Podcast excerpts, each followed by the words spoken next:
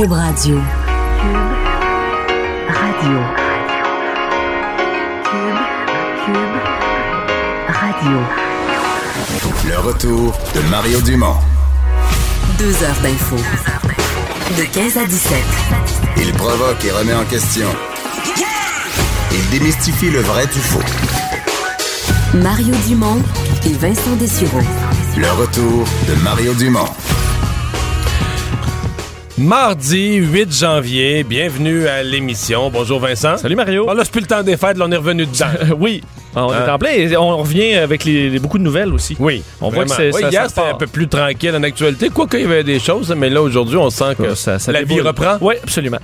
Même au cabinet du premier ministre Legault? Euh, oui, on a, écoute, euh, du, du nouveau parce T'as- T'as que. une convocation en main, pas longue à lire. Hey, hein? c'est vraiment pas long, mais c'est intriguant. euh, Ce qu'on a reçu à moins de deux heures d'avis, faut, faut dire, un communiqué euh, de, enfin, un- bon, dans un avis aux médias du, euh, pro- du bureau du premier ministre du Québec. Ça dit, je vais te lire l'intégralité du communiqué. Euh, les représentants des médias sont conviés à un point de presse pendant lequel le premier ministre du Québec, M. François Legault, fera une annonce. 8 janvier, 16h15. Point. C'est c'est point. C'est tout ce qu'on a. Euh, donc, à 16h15, tantôt, il y a une annonce euh, du premier ministre et personne n'est au courant de ce qui va être annoncé là. Et c'est c'est comme euh, à la CAQ, on répond plus au téléphone, on a fermé. tu sais, on, fait, on, lance, on lance ça. Monsieur Legault parle à 16h15, puis l'entourage, tout le monde a fermé son sel, donc on veut pas qu'il y ait rien qui coule, mais moi, j'avais ma petite idée, je te l'ai dit tantôt hors d'onde, que je pensais qu'il pouvait être question de l'avenir de la ministre Chassé, de la ministre de l'Environnement. Je regarde mon fil Twitter en m'assoyant ici, là. J'ai un ordi devant moi. Jonathan Trudeau, notre collègue, qui anime le midi ici à Cube. Point de presse du premier ministre à 16h15, qui n'était pas prévu. Impossible de se faire confirmer le sujet. Il est dans la même situation que moi. Pourrait-il être question de l'avenir politique de la ministre Chassé? Point d'interrogation. Personne n'infirme cette possibilité. Fait que là, on est deux. Hmm. Ben, c'est ça. C'est sûr que. On est deux que notre. Mais on le sait pas, là, ça peut avoir aucun rapport. Mais on est deux à avoir pensé à la même piste en même temps. Ben, c'est sûr que si tu te mets dans la peau du premier ministre, admettons ce que tu ferais peut-être là en début d'année, avoir à faire un changement, ce serait peut-être celui-là. Donc, c'est Ouais, pour ça 8 que ça nous vient euh, en tête. Ouais, ouais. Mais ça pourrait être autre chose aussi. C'est juste que c'est une façon bizarre là, de, faire, euh, de faire une annonce. En fait, euh, il y a deux façons de voir ça. Parce que moi, si j'avais été le premier ministre, j'aurais peut-être, l'entre Noël puis le jour de l'an, euh, appelé la ministre chassée puis dit J'ai peur que tu te fasses mal. Pas, pas, pas, pas pour le gouvernement, pas pour moi, là, mais pour toi, là. Tu sais, que, que ça tourne mal, euh, t'es vraiment trop nerveuse, euh, j'ai peut-être commis une erreur là, en te poussant trop vite à l'avant-scène dans un dossier Je difficile. veux pas te brûler. Ouais. Que tu connais ça. T'as donc ben le tour. J'apprends de toi. C'est pour ça. Puis là, ben, tu sais, finalement, elle te rappelle le lendemain. Mais tu peux pas imposer rien, là. Pas de coup de jarnac, là. Mais elle rappelle le lendemain, le surlendemain, puis elle comprend ce qu'il y avait à comprendre, ben, ça serait peut-être mieux. Je sais pas. Parce que moi, ce que j'avais visualisé avant les fêtes, c'était de dire à avoir été François Legault, de lui avoir dit prends le, temps qu'il faut avant le début du le, le- le retour en le début des travaux. Puis là, étudie tous tes Mais ça, tu peux pas dire ça parce que, tu comprends, là, on est réunis à 3 heures, puis à 3 heures et 20, il pourrait avoir un accident environnemental, un Oui. dossier. Tu sais, quand t'as un gros ministère comme ça, là, tu peux pas dire, regarde, on te, mettra pas sur le spot avant le 31 janvier ou avant le...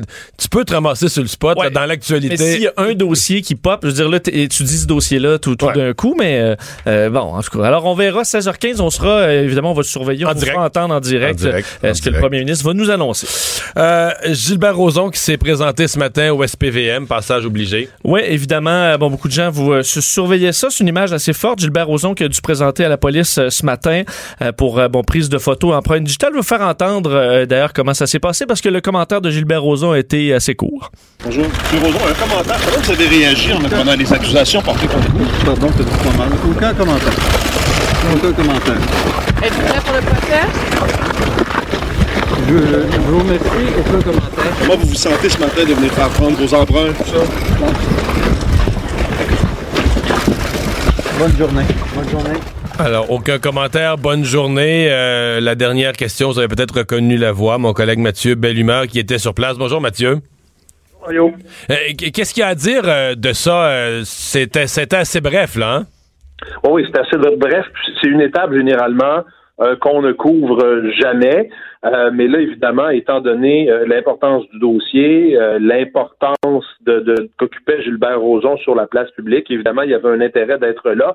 faut comprendre que M. Rozon n'a pas été euh, arrêté par les policiers suivant sa mise en accusation. Souvent, on voit ça, les policiers vont se présenter chez quelqu'un, vont le mettre en arrestation. Mais il était, en, il était en France, Corrige-moi, il était en France. Lorsque ça a été dit, au, annoncé au public qu'il y aurait des accusations, il était en France à ce moment-là. Oui, c'est ça. Il est à l'extérieur du pays en France, c'est vrai, Mario. Donc, euh, la façon dont on procède, c'est une façon euh, qui, est courante dans le système judiciaire.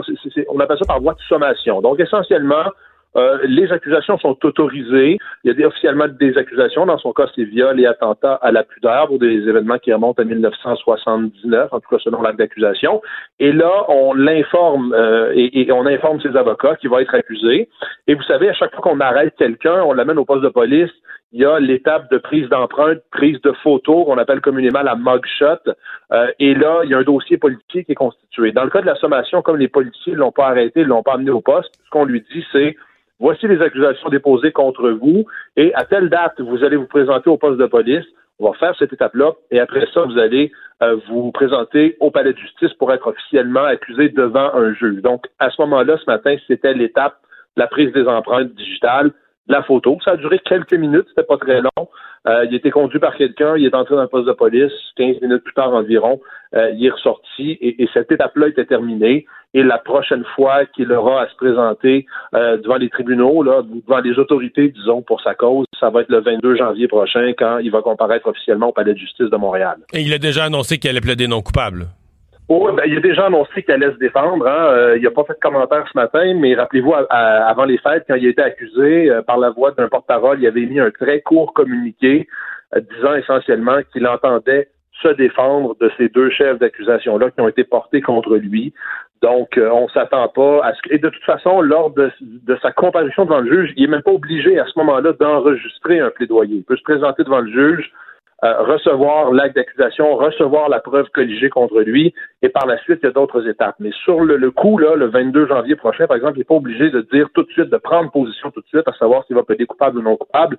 Mais ce qu'on comprend, c'est qu'il entend se défendre. Donc, on peut penser que l'affaire va se rendre jusqu'à un procès. Est-ce qu'il doit être là? Il, doit être là lui-même, là. Il n'y a, pas de- il y a pas de nuance là-dessus, là, le... Euh, la prochaine fois, euh, généralement, les comparutions, les premières comparutions peuvent l'être par, euh, par avocat. Donc, on peut demander est-ce que son avocat nous représente. C'est pas garanti qu'il va se déplacer au palais de justice de Montréal. Il y a certains cas où les juges vont exiger la présence de l'accusé. Euh, Je fais un parallèle un peu boiteux, mais Kevin Spacey, qu'on a vu hier dans l'actualité, avait voulu ne pas être présent à sa comparution. Le juge l'avait le juge l'a exigé, oui, sa j'ai entendu ça. Mais, mais techniquement, il n'est pas obligé d'être là lors de sa première comparution, mais c'est sûr que tôt ou tard, il va falloir qu'il se présente en personne au palais de justice. Merci beaucoup, Mathieu. Ça fait plaisir. Au revoir. Au revoir. Vincent, avant qu'on passe à l'autre nouvelle, je reviens sur euh, la conférence de presse de François Legault parce que tu sais qu'il y a des gens qui nous écoutent Oui. et qui se risquent aussi. Dans ce qu'on a fait, Jonathan Trudeau et moi, il y a des gens qui s'y risquent. Qu'est-ce que François Legault pourrait annoncer, euh, convoquer dernière minute comme ça, deux heures et demie l'après-midi pour quatre heures et quart le même après-midi? Quelqu'un qui pense que... euh, c'est quoi le nom de la personne? Faut que je le revoie. Euh, que quelqu'un qui pense que ça va être... euh, il va réannoncer... euh, non, c'est Suzanne qui pense qu'il va réannoncer ce que Mme McCann a mentionné ce matin. Euh, un plan pour les urgences, des cliniques d'hiver, peut-être annoncer des, des sommes d'argent, des budgets liés à ça. Ah. Ouais, mais, qui- là, ce serait un peu, euh, je veux dire, on- il serait étonnant que des les- entrevues toute la journée, Ouais. la ministre. Elle a dit qu'elle elle a pas donné de détails quand même. Elle a dit qu'il le faisait dès le début de la semaine prochaine. Est-ce que le premier ministre pourrait donner... Bon, je comprends, mais pourquoi l'avoir envoyé avant toute la journée? Je pense pas que c'est ça. Ouais, OK. Je pense pas que c'est ça, mais je dis euh, Suzanne Cerise. C'est peut-être ça, vous mais- pouvez continuer de le faire, là, ceux qui nous, euh, si vous nous écoutez, vous allez sur euh, mon fil Twitter, là, vous allez retrouver la. Suzanne aura une étoile dans son cahier si, Si c'est ça. Si elle l'a. C'est ça, Ouais. absolument, absolument, ça sera bravo à Suzanne. Euh, journée de météo quand même difficile au Québec. Oui, un peu partout à travers la province. Il faut dire qu'ici, là, bon, dans la région de Montréal, ça, ça, ça s'est changé en pluie dans le courant de la journée. Et là, un petit peu en verglas. Un peu en verglas. Ben, Parce D'ailleurs, que moi, je revenais de TVA, ça allait bien, ça allait bien, puis le dernier 200-300 pieds en arrivant, là, la pluie s'intensifiait un petit peu. Moi, je me suis rendu compte que sur le trottoir, là, c'était glacé. euh, ouais, ouais, ouais, c'était du verglas. Euh, oui, d'ailleurs, le, le- le bon vieux... euh, le scraper, là. oui. c'est quoi le mot? hein? Scraper, ouais. Le OK, le mot, c'est scraper. Mettons, là. Non, mais euh, le grattoir. Un grattoir à glace, oui.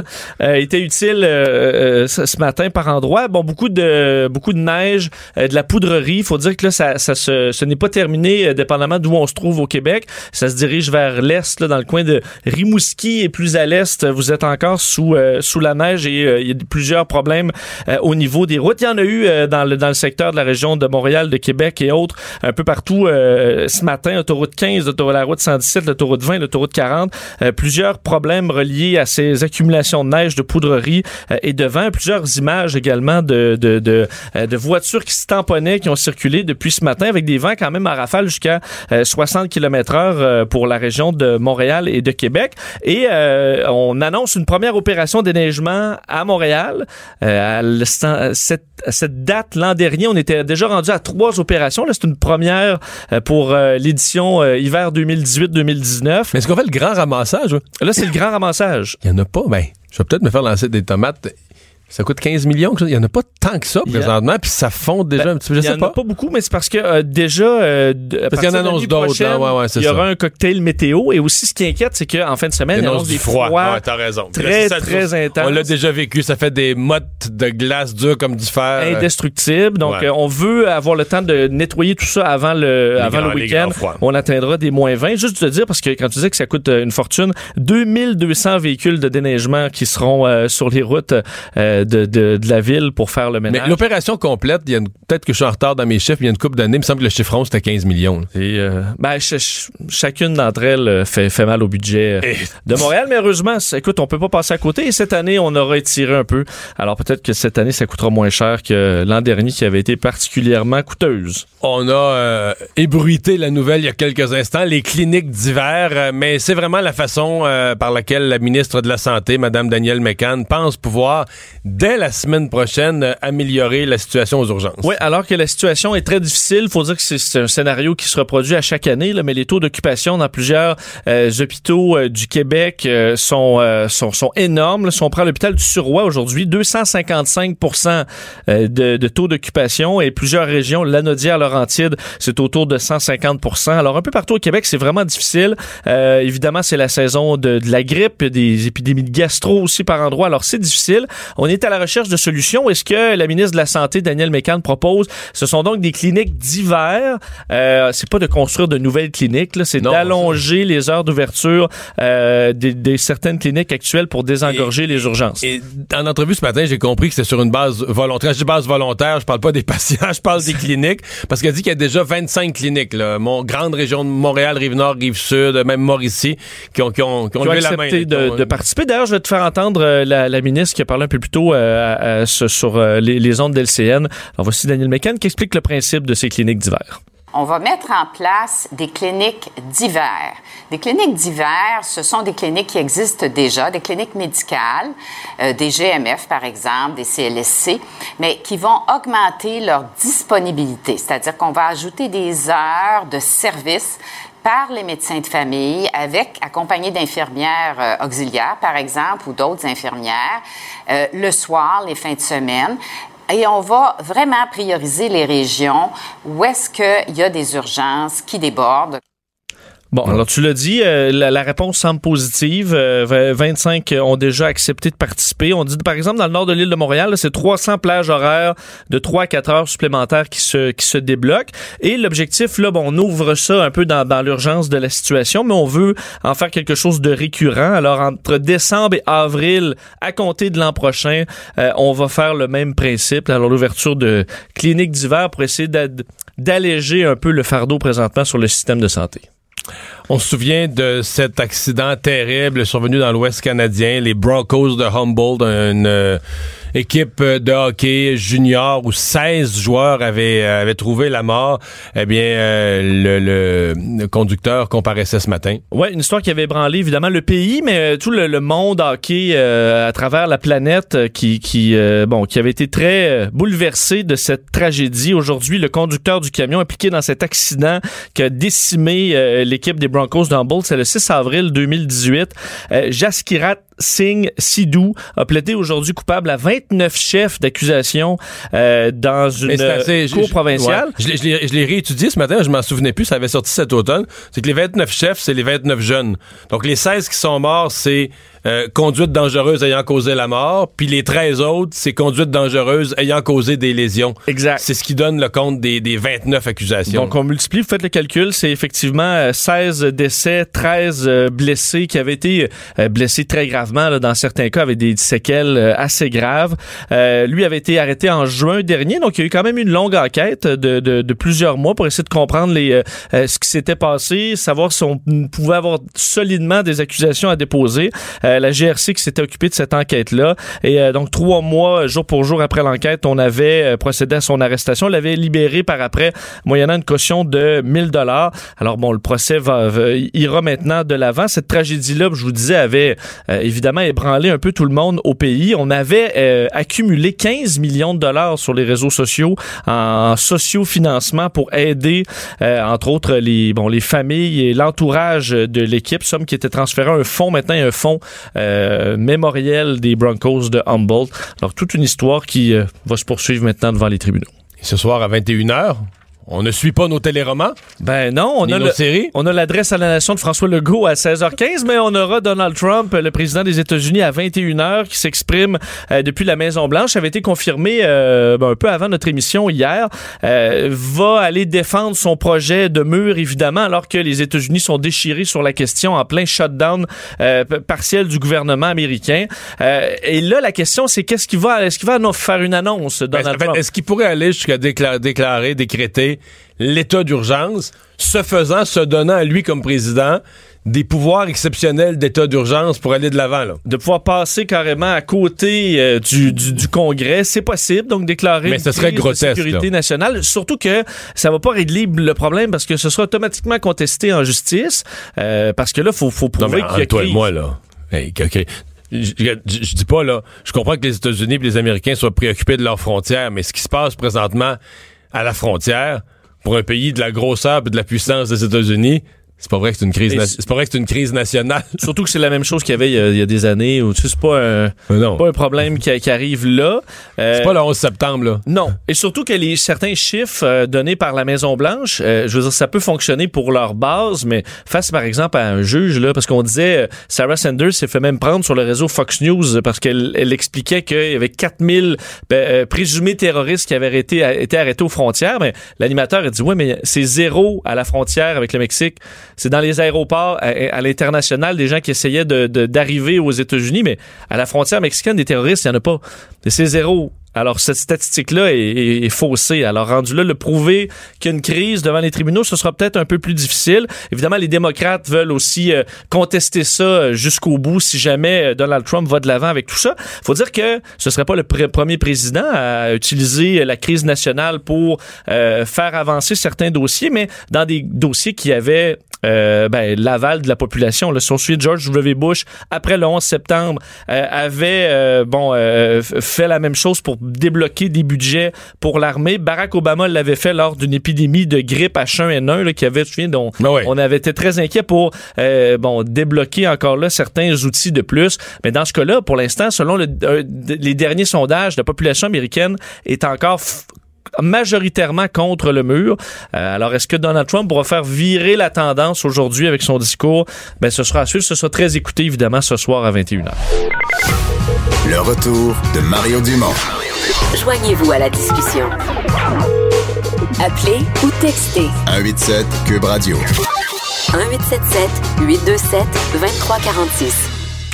De retour, euh, Vincent, toutes sortes d'autres sujets dans l'actualité. Euh, notamment, on a eu, on, avait eu ça avant les, euh, avant les fêtes à l'aéroport numéro 2 de Londres, Gatwick, des drones qui venaient perturber la circulation. Mais là aujourd'hui, c'est le gros aéroport Heathrow qui a vécu la même chose. Ouais, un des plus gros aéroports au, monde, celui de Heathrow, 213 000 passagers par jour, qui a dû suspendre ses départs pendant plusieurs minutes. Là, faut dire, c'est reparti depuis, mais encore encore une fois pour une question de drone. Bon, on s'était dit là, quand avec Gatwick, ça va donner l'idée à d'autres personnes, d'autres cabochons. On va sûrement voir ça encore. Et bon, c'est tout près. C'est l'autre aéroport euh, de Londres cette fois. Alors, on ignore pour l'instant le nombre de passagers touchés parce que ça va quand même très vite. T'arrêtes euh, l'aéroport d'Heathrow une heure. Oui. Euh, ça touche énormément de gens, surtout que c'est un aéroport souvent qui sert de transit pour d'autres. Alors, ça, ça fait des réactions en chaîne qui causent des délais aussi ailleurs. Euh, ce que l'aéroport d'Heathrow a dit, donc, nous, nous travaillons avec la police métropolitaine pour nous assurer qu'il n'y a pas de danger pour la sécurité. Par prévention,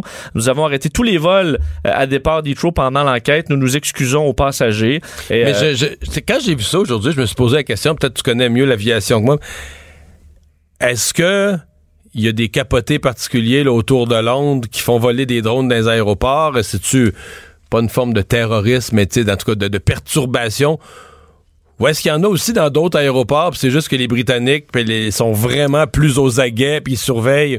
Je comprends, je- pourquoi c'est tout à Londres, là? Ben, je pense que c'est que là, à Londres, ça, ici, ça a été un gros sujet, mais à mon avis, là-bas, ça a été euh, l'histoire du, du, du- du temps des fêtes, là, celui du dra- des drones à, Gatwick. Donc, ça, Ça fait pen- ça fait penser à un autre coco, ouais, de- des, des idées, puis surtout qu'on n'a pas arrêté, euh, si je me trompe pas, euh, on avait fait des arrestations, on les avait relâchés par la suite, euh, bon, en disant que ce n'était pas ceux-là. Donc, c'est peut-être la même gang qui s'essaye cette fois à Heathrow.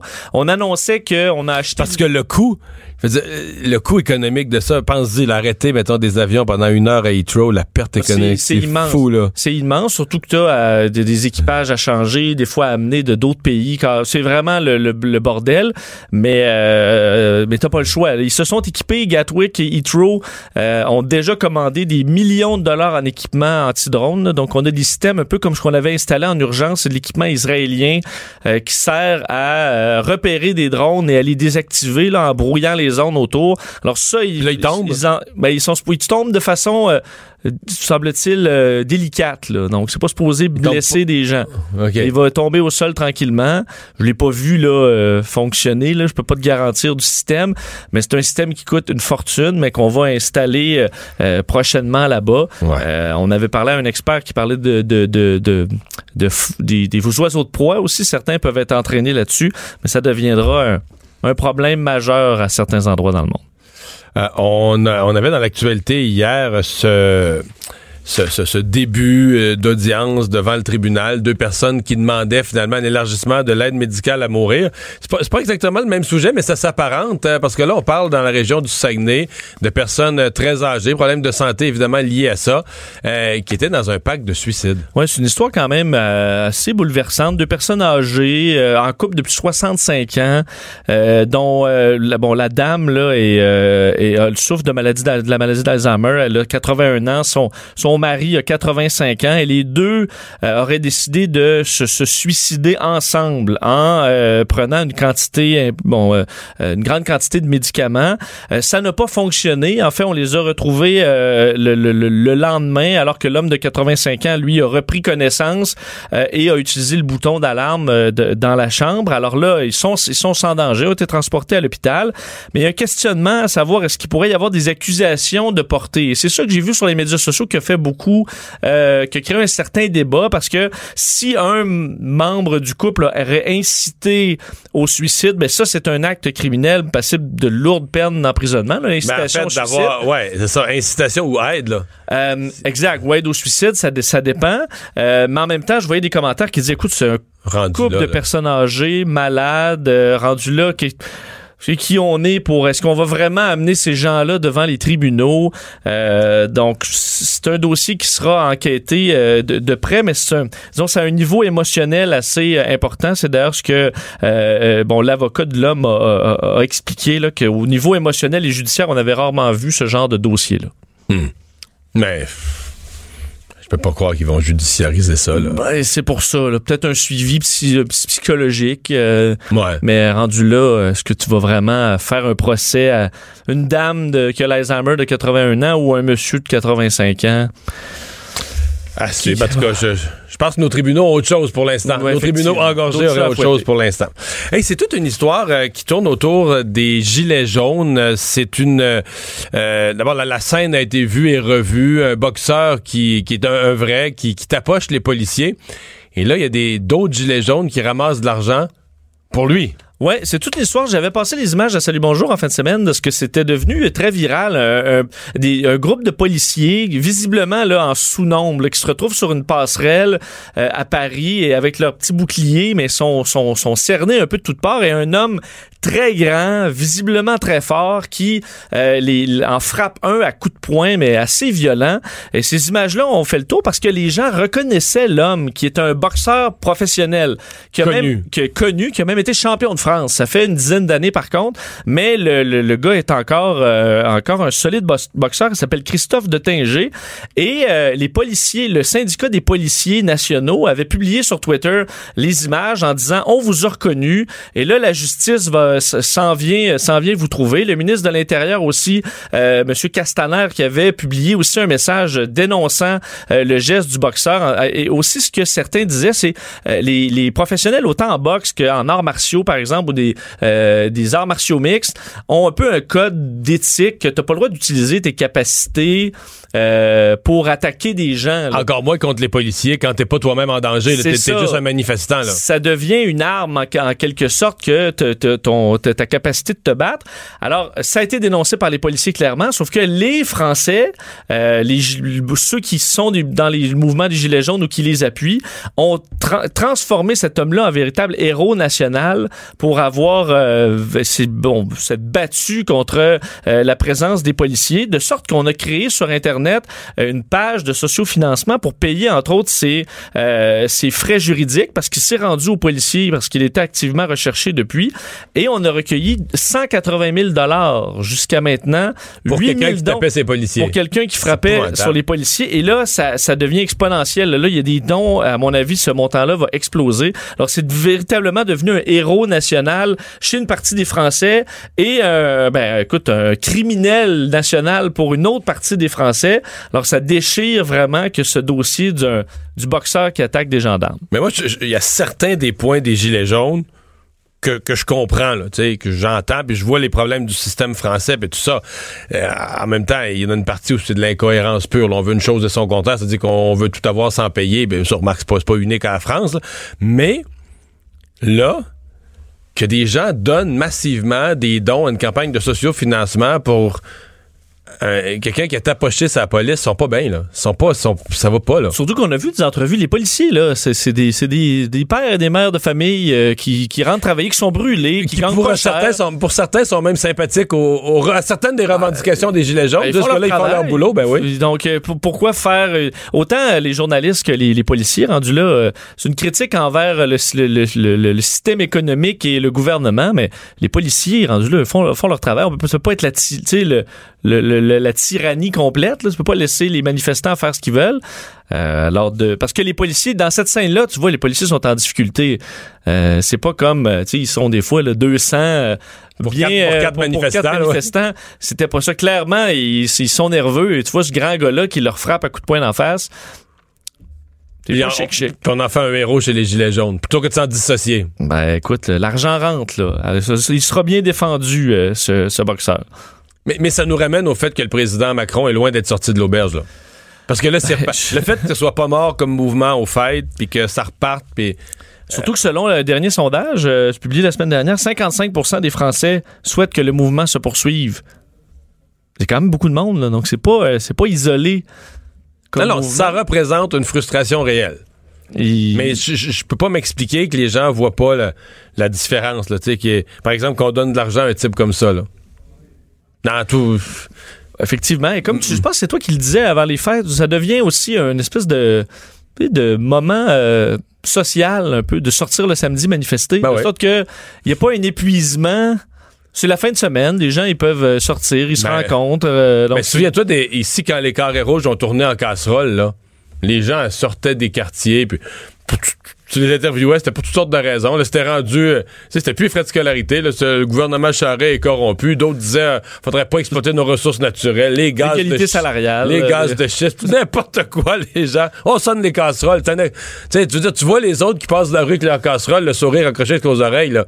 Je dis, je suis pas plus fou, moi. ça a l'air le fun. Ben oui, tout le monde est heureux, puis c'est un mouvement collectif. C'est comme, c'est comme à Saint-Jean. Tu sors, tu parades ensemble, collectivement, puis euh, Ben, pour avoir cou- couvert plusieurs manifs, c'est le- c'est le fun. Il y a une, une belle, une belle énergie. Je comprends que tu te, tu te, tu tu t'enflammes un peu parce que dans ce, dans le mouvement de foule, Hmm. c'est grisant un peu pour ceux qui participent à des manifestations. Donc, Comme dans mon un avis, show de Twisted Sisters, finalement. C'est, c'est, c'est ça. Tu te mets à faire des signes de devil, là, puis euh, Ben, je parle de ce que je connais parce que moi, j'ai pas manifesté beaucoup. non, c'est ça. Bon. Qu'il faut, je réfère, je fais un parallèle avec ce que je connais. Le retour de Mario Dumont. Pour nous rejoindre en studio, Studio à commercial cube.radio. Appelez ou textez 187 Cube Radio. 1877 827 2346. Les bouteilles d'eau euh, bannies euh, des euh, événements, des grands événements à Bécancour. Vincent, c'est pas la première ville qui fait ça, là. Non, mais on espère sauver euh, ben, des centaines de bouteilles d'eau. On dit que dans certains, euh, certains événements de, de la ville de Bécancour, on donne à chaque fois 5, 600, 700 bouteilles et que ben, ça fait toujours ça de moins. Alors, plus de bouteilles d'eau sera remplacées par des points d'eau fixes, de ce que je comprends, euh, dans les événements à Bécancour. Le maire Jean-Guy Dubois est avec nous. Bonjour. Oui, bonjour, M. Dumont. Vous êtes dans la guerre au plastique? Dans la guerre au plastique, il faut comprendre qu'on ne peut pas les bannir parce qu'on ne peut pas empêcher quelqu'un de se promener avec sa bouteille d'eau, si on le comprend bien, puis on ne voit pas la police dans ce sens-là. Simplement, et l'idée est venue, c'est drôle parce qu'elle est venue un petit peu à l'envers, je dirais, en ce sens qu'on était cette année à Réseau Environnement et la ville de Bécancourt, pour une cinquième année, a obtenu la, la cote 5 étoiles pour la qualité de son eau. Alors, on se disait, on était assis à table, on se disait avec les gens de, de- de la centrale de traitement d'eau, il faudrait que les gens sachent ça, qu'au au lieu d'arrêter d'acheter de l'eau en bouteille, qu'on a une, une eau de excellente qualité qui est reconnue par la- la- la- l'association et tout. Et euh, il faudrait faire quelque chose là-dessus. C'est parti de cette idée-là. Et on a mixé ça avec nos grands événements. Alors, on a ici, par exemple, des événements du style la tournée des clochers où on va retrouver 1000, 1100 cyclistes. On a, euh, par exemple, la grande marche Pierre Lavoie. Fait que là, les, a- cyclistes, ben là, prenons-les un par un, les cyclistes, ça veut dire qu'il faut qu'ils amènent leur gourde? C'est-à-dire, ils- ont toujours leur gourde. Et ce qu'on fait, ce qui est bizarre, justement, on prend l'exemple des, cyclistes, mais on leur donne des bouteilles d'eau. Ils prennent la bouteille d'eau, ils la vident dans la gourde, puis ils jettent la bouteille. Alors, c'est une possibilité. Et là, c'est plusieurs centaines de bouteilles à chaque fois. Et c'est la même chose, par exemple, pour le marathon des couleurs. Cette année, on avait 1200 coureurs qui étaient ici. Tout le monde, ça, euh, on, a, on a pas- possiblement passé 1000 bouteilles d'eau. Alors, tout simplement, c'est qu'on veut Mais- donner mais- l'occasion, la chance euh, de, de boire d'eau d'excellente qualité d'une part, et d'autre part, bien évidemment, faire un petit peu notre effort pour, euh, pour sauver la planète puis éliminer le, le plastique euh, des bouteilles d'eau.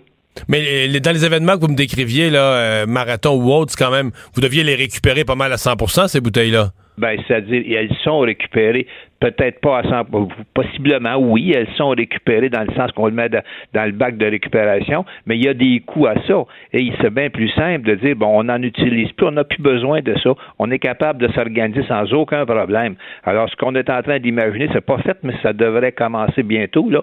Euh, ça va être un équipement qui va pouvoir être transporté d'un événement à l'autre, dans lequel on va utiliser l'eau qu'on produit, nous autres, à la ville de Bécancour, autour de laquelle il y aura plusieurs robinets, et puis les gens pourront s'en servir à leur guise. Alors, tout ça, c'est tout simplement ça. C'est rien de compliqué, mais c'est simplement de, de, de- faire notre part aussi, parce qu'on on connaît, on connaît l'histoire autour des plastiques, puis tout ce qui se passe dans les mers, et puis bon, euh, il y a bien des choses qu'on pourrait faire, mais ça, ça en est un petit, euh, un petit apport qu'on pourrait apporter, là. Ouais.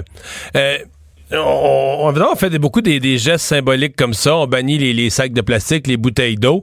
Euh, Est-ce qu'on s'occupe? Parce que euh, il y a beaucoup de questionnements sur les bacs bleus. Vous êtes dans le monde municipal depuis longtemps, vous avez une bonne expérience.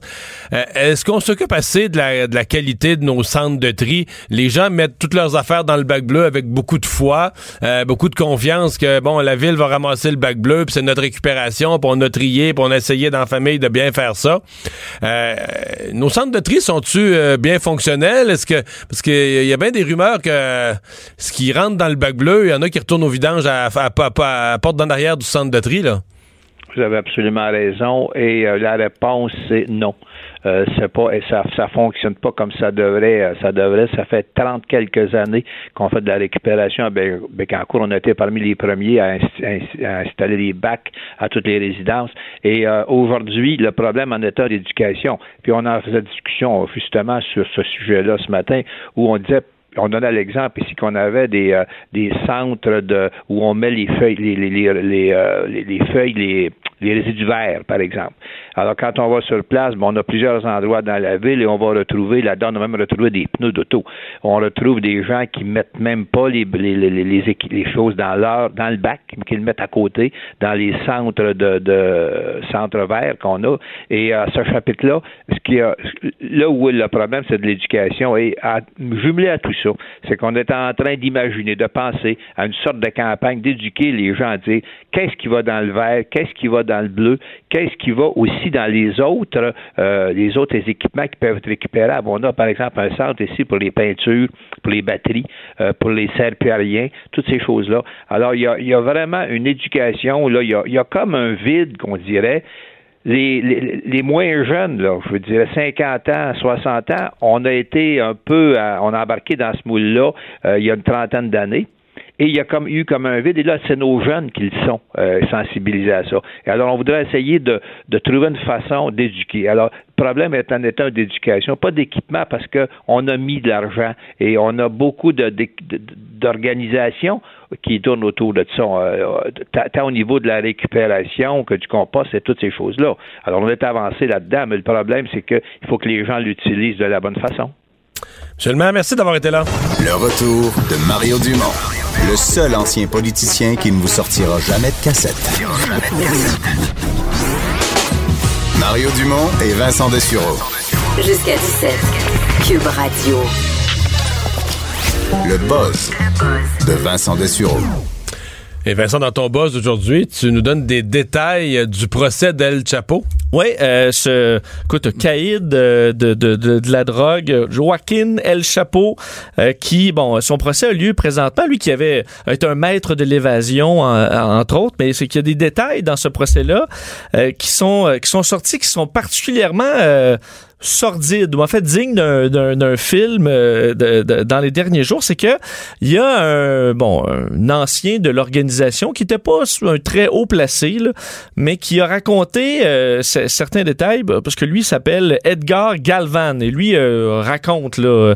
euh, Il s'est mis à table. Il, s'est- il s'est- mis à table là-dedans et raconte que lui travaillait avec un des tueurs euh, engagés par El Chapo qui lui s'appelle Antonio Jaguar Maruro. En fait, son surnom c'est Jaguar. Euh, et lui était un- vraiment un assassin au service de, euh, de, de l'organisation. Et ce qu'il raconte, c'est que dans une des maisons de El Chapo, et on ne sait pas encore si c'est au Mexique ou au Texas, la maison en question, mais il y a une pièce qui est aménagée pour euh, les assassinats. Ah. Donc lui disait avoir été amené par euh, Maruro à visiter cette pièce-là, qui est en tuiles euh, blanches à grandeur. Facile Ok. d'entretien. Facile d'entretien. Important. Qui est euh, insonorisé.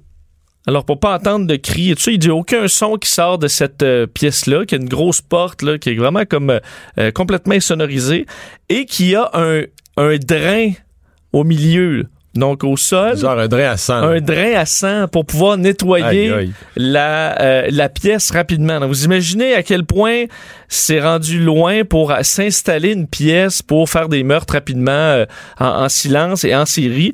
Parce que lui, l'homme qui a 41 ans aujourd'hui, était un... ben, Lui, là, pour se mettre à table comme ça, c'est qu'il est convaincu qu'El Chapo va finir ses jours en prison. Là. Ben, euh, où, où il ça, y Où, avait a- où ils ont l'assuré d'une protection, puis il va déménager euh, très, très loin. dans un village en Bulgarie pour s'occuper d'une ferme d'agneaux. là. Euh, c'est sûr parce que euh, lui, bon, faut dire au départ, c'était un chauffeur de taxi euh, qui est devenu un ami dans un bar avec euh, le Maruro en question, qui l'a engagé par la suite pour euh, du trafic d'armes. Et lui, donc, euh, amenait des armes au, fait trafiquer des armes pour les, en amener à El Paso dans le but de faire ce qu'on appelle du nettoyage, ce qui est en gros, ben, dit tuer tout le monde de l'organisation concurrente pour prendre le marché des cartels. Alors eux arrivaient dans une zone et disaient pas allez-vous-en, ils faisaient juste tuer tout- toute l'organisation au complet. Alors Là, ils il les prenait le enlevaient, contrôle du marché de la drogue.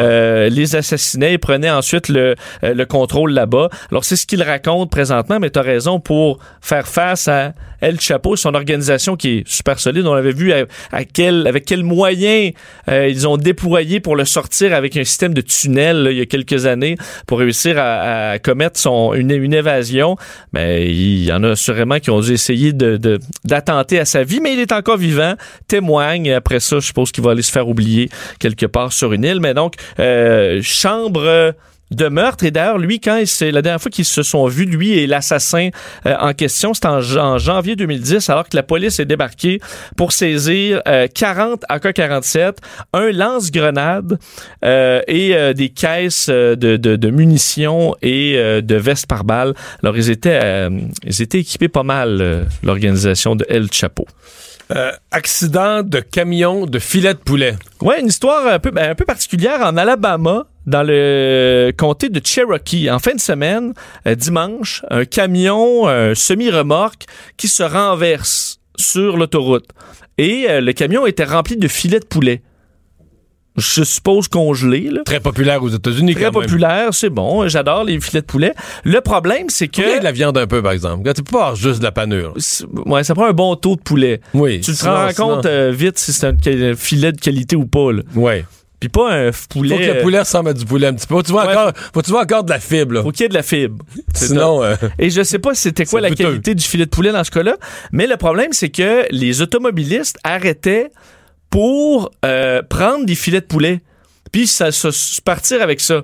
Au point où ça a créé des bouchons de circulation et que la police a dû écrire sur euh, les réseaux sociaux, sur Facebook, arrêtez euh, de, de, de prendre des filets de poulet euh, sur l'autoroute. Vous créez des problèmes de trafic.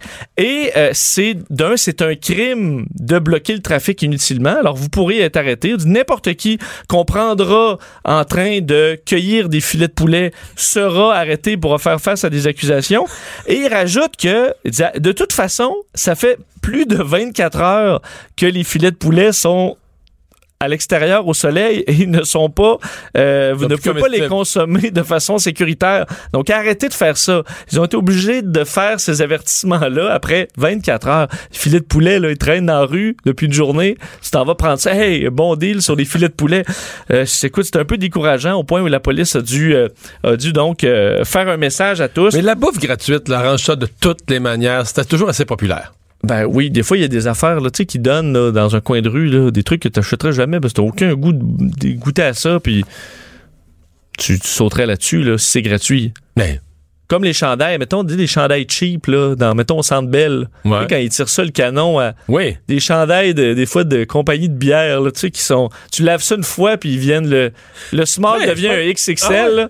Mais tu vois, il y en avait un. Coors Light en mettait, puis euh, je l'ai encore au chalet, ça doit faire euh, 15 ans. Ah ouais? Mais je garde un peu longtemps mon linge, mais il est pas si. Non, il était pas Il si cheap pas, que euh, ça. OK, j'ai peut-être peut-être que c'est le seul que j'ai gagné, ça fait des années, là. T'as déjà gagné ça, un canon au Centre Bell ou dans un stade? Non, ben pas dans un, dans un autre événement, là. Je pense que c'est dans un show de musique. Ah ouais. Mais... J'ai euh, toujours rêvé d'attraper le chandail lancé par un canon. Ben c'est ça, mais les gens seraient, sont prêts à se piler dessus pour un chandail, vaut euh, peut-être mettons, 4 euh, Molson X, là, que tu t'achèterais jamais, là. Même te le faire donner, là, ce serait pas un beau cadeau. Non, mais là, c'est pas tu- pareil, il est gratuit, tu l'attrapes. Ben c'est ça, il y a comme une excitation à la gratuité qui, qui, qui, qui, qui Mais je suis allé va chercher fois, nos plus bas instincts. Je suis allé une fois au Tour de France. En fait, euh, j'étais par hasard à Marseille quand le Tour de France est passé. Savais-tu ça? Ben moi, je, je savais vraiment, là, je, je connais pas le cyclisme, je m'intéresse pas à ça. Puis le Tour de France, je, tu je suis l'événement, le maillot jaune, mais tout ça. Est-ce que tu savais que quand le Tour de France passe, là, mettons, une heure et demie avant les coureurs, je niaise pas, là, une heure, une heure et demie avant les coureurs, il commence à passer des parades commerciales. Mettons, euh, mettons, on va se mettre au Québec. Là. Je, vais- ramener des noms de compagnies qu'on connaît. Le Chiclets, là, tu sais, passé. Ouais. hein. Puis là, ils garageraient des Wexel, des gommes. Ils Des gommes. des gommes. Mais des, des petits échantillons. Même pas un vrai paquet, là. Genre un faux, un espèce de faux sachet d'échantillons. Avec trois gommes dedans. Trois gommes dedans, c'est ça. Puis là, ils pitchent ça dans la foule, là. Mais on vient fou, là. Et moi, j'étais, était, là, toute la famille, les cinq, on a ramassé, là, plein d'affaires, des échantillons, toutes sortes de cochonneries. Puis là, on était en voyage. Et là, le soir, tu reviens dans la chambre à l'hôtel. Là, t'as un gros... Là, on avait un sac. On a mis tous les bonbons. Puis on a fait un tri. Ah, ça, c'est pas mangeable. Ah, ça, ah, ça, genre, ça, ça, c'est pas utile. des petits, un petit carnet pour écrire des notes avec six pages. Là, mettons, deux pouces par trois Ouais, pouces. un cash carte de crédit. Ouais, mais, tu vois, mais, mais vraiment tout cheap. Parce que là, il lance ça dans la foule là, sur des kilomètres. Là, tu vois. Ah, non, t'as pas t'as rien de ben ben euh, de Non, valeur. mais puis là, on se disait, et c'est, c'était un peu une de mes réflexions. On était donc bien contents à chaque fois qu'on attrapait, on était toute la famille, puis là, on sautait, puis des fois, ça tombait à terre, on se penchait, puis tout ça. On était tous contents de notre sac de stock. Je suis content de commencer à l'analyser puis de dire, mais quel tas de cochonneries. Ça, c'est- pas vert. là. Hein? Ça, c'est pas vert. ça, c'est pas vert. Juste le- faire des cochonneries. Mais pas tu vois, à l'époque, tu vas jeter à l'instant. Mais à l'époque, il n'y avait pas encore le pacte, que j'avais pas culpabilisé sur ce volet-là, sinon j'aurais fait un, surplus de problèmes de conscience. OK, parce que tu l'as pas, mais tu l'as Mais- pas signé. Non, mais non, je ne signerai pas. Mais le, le point que je voulais te faire, c'est la gratuité, là, ça. Ça, ouais, ça rend fou. ça tu rend peux fou. pitcher des autocollants. euh, tu sais, je sais, dans, là, des de poulet, dans des stations de radio, mettons, venez chercher un autocollant. Le monde, il- Mais si t'en lances dans une foule en délire, ils vont se pitcher pour l'attraper, là. Même s'ils l'écoutent pas, la station. Mais On est du- on OK, est- mais mettons, drôle, toi, là, l'être tu- mettons, euh, pas, tu t'en vas à la fin de semaine, tu t'en vas à Québec, salut bonjour week-end. Oui. Puis il y a Oui. un camion là, de Flamingo, là, de, de Olimel, là, de- Qui est renversé. qui est renversé avec des filets de poulet. Tu vas t'en ramasser une boîte. Dis-moi pas que. Non, ben, c'est- sûr que tu t'en ramasses parce une que boîte. je suis un petit peu dédaigneux, par contre. Fait que. Ah ouais? Ben, pas dédaigneux sur grand chose, mais sur les, mettons, la fraîcheur des aliments, là.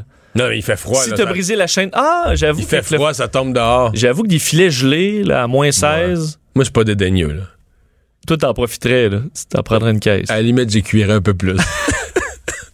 T'enlèves le sable. Ça va être la pas tour. dédaigneux, mais encore moins si c'est gratuit, là. Bon, euh, parle-moi du mois de janvier. Oui, euh, parce que euh, tu connais, bon, il y a le mois sans alcool, l'October Sober, euh, le, le Movember, euh, et il y a un nouveau, euh, peut-être un nouveau mois qui apparaît, le January. Janu Harry. January. Harry comme dans hair, comme dans poilu, là. Oui, le Poil. janvier poilu.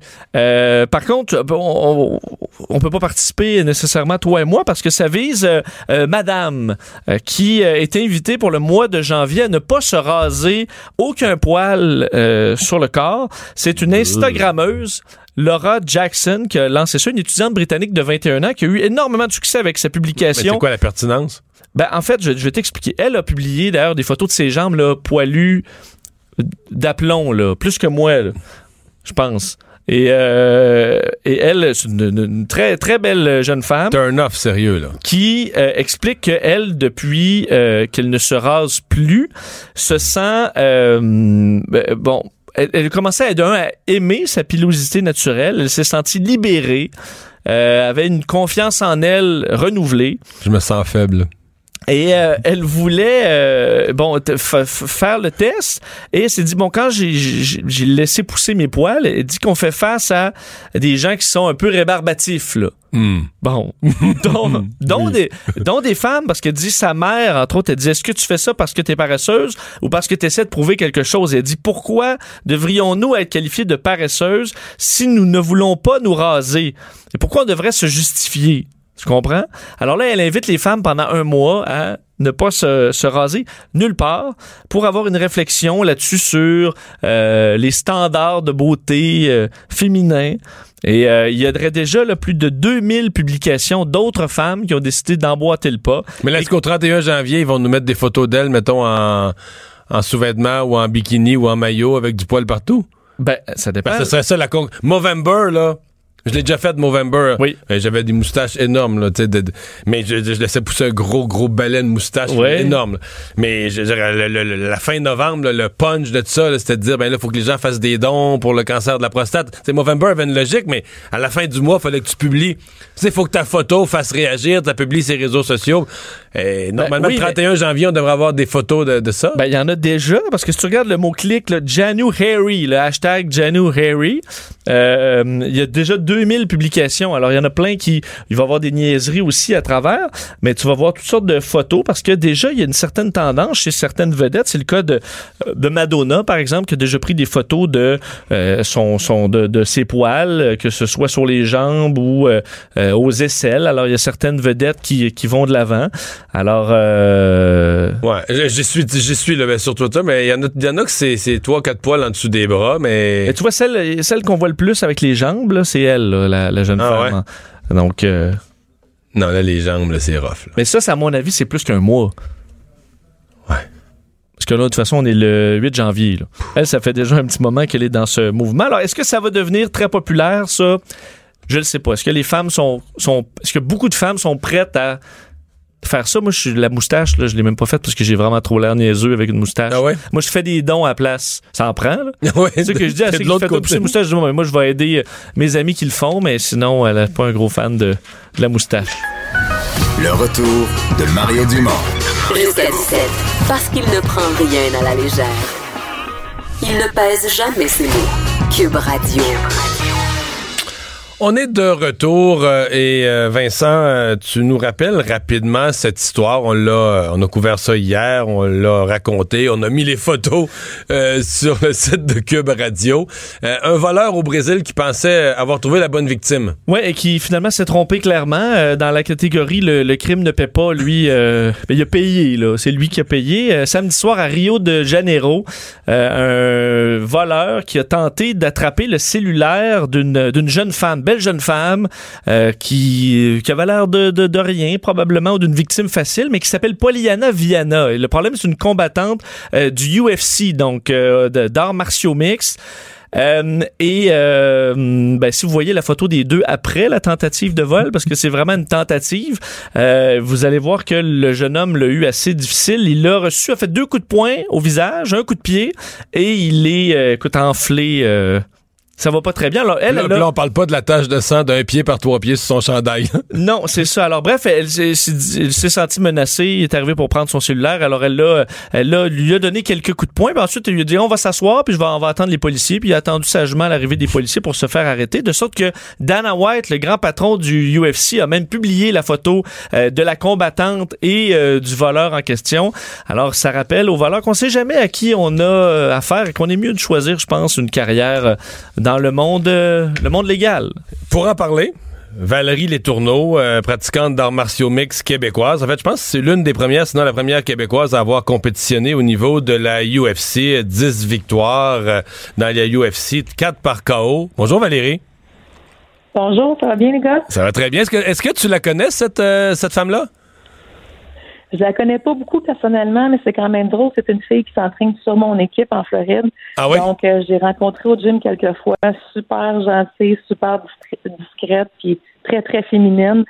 Donc, je pense pas que le voleur devait s'attendre vraiment à ce qui est arrivé. Ouais. Ça, ça- tu réagis comment? Toi qui es dans le milieu, nous, on, on a un sourire en coin parce que, bon, je pense n'importe qui qui s'est déjà fait voler, on n'aime pas beaucoup les voleurs. Puis quand une affaire comme ça arrive à un voleur, mais pour toi qui es dans le domaine, comment, comment tu vois ça? Ben, ben bon, écoute, ça m'est arrivé une couple de fois, moi aussi, que je me suis fait achaler dans des bars ou dans, puis euh, euh, j'ai vu des situations arriver où ce que j'ai voulu défendre des personnes, puis les gens s'en attendent pas. Tu sais, t'es toute une fille, t'es féminine, puis euh, mais on sait comment se défendre. Puis je pense qu'il y aurait plus de femmes qui auraient avantage à, à apprendre comment se défendre, à prendre au moins des cours d'autodéfense. À, quel point, euh, Valérie, parce que dans, dans des combats euh, comme comme tu- comme bon vous faites ou à la boxe, le, poids, on essaie d'avoir des poids similaires, mais, mais ça c'est pour des gens entraînés de façon équivalente. Mais je suppose que quelqu'un d'entraîné comme toi peut, peut faire face à un Monsieur, Madame, tout le monde beaucoup beaucoup plus gros. Oui, mais surtout quand ils s'en attendent pas. Je veux dire, quelqu'un qui s'en vient comme ça, qui, qui va il- il s'attaque à une femme qui est pas très grosse. Je pense qu'elle se bat à 115 livres, maximum 125 livres, donc elle est quand même délicate. Euh, tu veux t'attendre à, à t'attaquer à quelqu'un de plus ferme, tu t'attends certainement pas à cette réponse-là. Fait que dans des circonstances comme ça, puis ça peut te donner le temps. Elle, elle a pas couru, mais elle aurait pu juste la frapper et partir à courir. Euh, mais Non, elle l'a dompté, ben, elle l'a- elle l'a elle l'a obligé à s'asseoir puis à attendre les policiers. Ce qui est quand même drôle, c'est qu'elle a même attendu la police, c'est ça, avec lui. Je pense qu'elle l'a étranglé, puis elle a dit ça, tu restes là, tu restes assis, on attend la police. Fait que c'est euh, c'est une belle leçon. C'est assez drôle. Ouais. Euh, le. C'est quoi les, codes? Parce que bon, vous êtes formé en plusieurs arts martiaux, euh, assez tough, merci. Euh, elle aurait pu, pas de joke, elle aurait pu le tuer, là. Si elle arrête pas, si elle frappe, elle aurait pu le tuer. Jusqu'à quel point vous êtes, euh, je sais pas, vous, vous discutez de ça ou des entraîneurs ou des pros disent euh, si jamais une affaire comme ça vous arrive, parce que dans, dans le ring, il y a l'arbitre, puis il y a un moment où ça finit, où il y a les, les, les prises de soumission. Mais euh, dans, dans la vie en général, quelqu'un qui est. C'est une chose d'être attaqué pour un vol de cellulaire, mais je veux dire, l'autre, si tu fais pas juste le frapper, si tu le tues, là, tu vas dire peut-être aller. Le lendemain, tu vas y repenser, tu vas peut-être aller trop loin. Qu'est-ce qu'on vous dit là-dessus? Ben, je pense que dans, surtout dans le jiu-jitsu, je dirais avec les étranglements, euh, même quand on enseigne à des enfants, c'est vraiment, vraiment important qu'ils comprennent. Avec un étranglement, si tu lâches pas, la personne elle va mourir. Ça, c'est vrai. Euh, un coup de poing, écoute, quelqu'un de 200 livres, ben, même quelqu'un de léger, mais quelqu'un qui est lourd, qui donne un coup de poing peut te tuer. Mais c'est, c'est assez rare que tu vas mourir avec un coup de poing. Mais un étranglement, un enfant peut littéralement faire un étranglement à un autre enfant puis il pourrait le tuer. Donc, c'est des choses vraiment importantes à expliquer quand on enseigne ces techniques-là.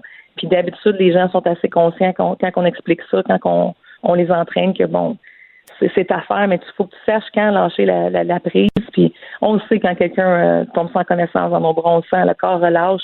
Tu peux pas continuer à faire l'étranglement. Excusez-moi, à faire l'étranglement. Tu vas aller, tu vas le tuer.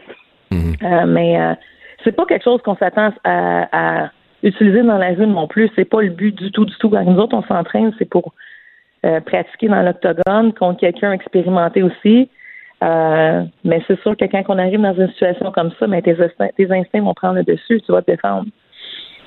Voyez-vous quand même des, euh, des, femmes dans les centres d'entraînement qui veulent faire un, découvrir un peu ce milieu-là pour justement de l'autodéfense ou juste peut-être avoir une, une certaine confiance dans la rue, avoir moins peur d'être attaqué, par exemple?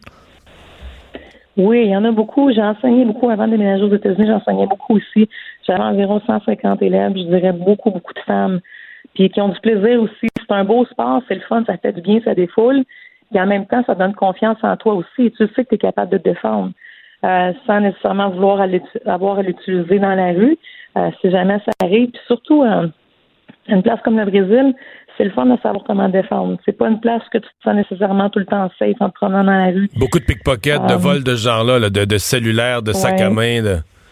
Ben oui, personnellement, j'étais allée trois fois au Brésil, dont une fois il n'y a pas très longtemps. Et puis, euh, c'était la première chose que le UFC nous disait. Sortez pas vos téléphones, c'est vraiment quelque chose qui attire beaucoup les voleurs, surtout les, la nouvelle technologie. Euh, fait qu'on est toujours sur le qui-vive. Puis, c'est pas le fun, c'est pas un bon feeling. Hmm. Parle-nous de toi. Tu étais dans un combat de championnat en décembre dernier. Oui. Qui s'est pas, s'est pas terminé comme tu le voulais, ouais. étranglement aussi.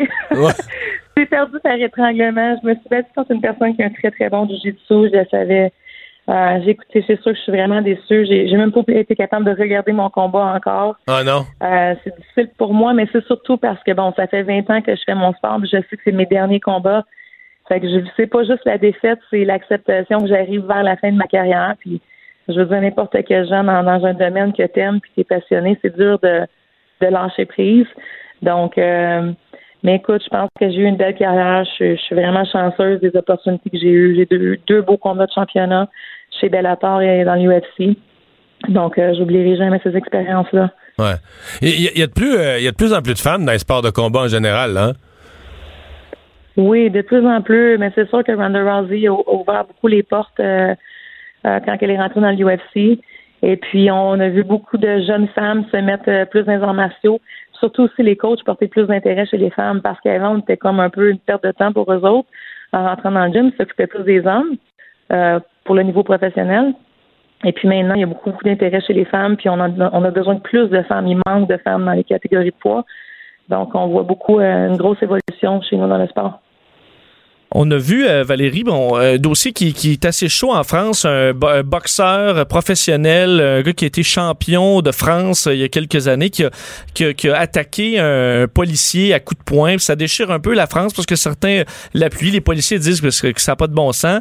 Euh, je sais pas si tu un avis là-dessus. Est-ce que c'est dépasser les bornes, rendu là d'utiliser ces, ces capacités qui deviennent carrément une arme, quelqu'un entraîné comme ça contre des policiers?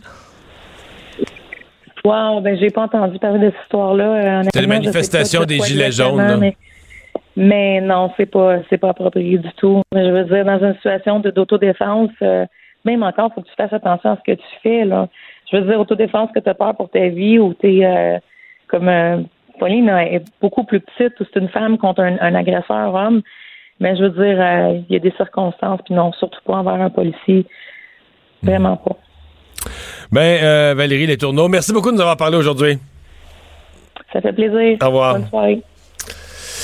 Ben voilà, non, je suis pas surpris de sa réponse pour ce qui est des policiers. Je pense que tous, tous les gens qui font des arts martiaux, c'est une des premières choses qu'on leur enseigne. Là. Oui, c'est que c'est pas supposé servir euh, dans la rue, à part, effectivement, Si à un moment donné, vie, ouais, ici ouais. pour, Si pour- pour agressé se défendre. Puis effectivement, euh, il y a quelqu'un qui l'a appris à ses dépens. Mario Dumont et Vincent Dessureau. Le retour de Mario Dumont.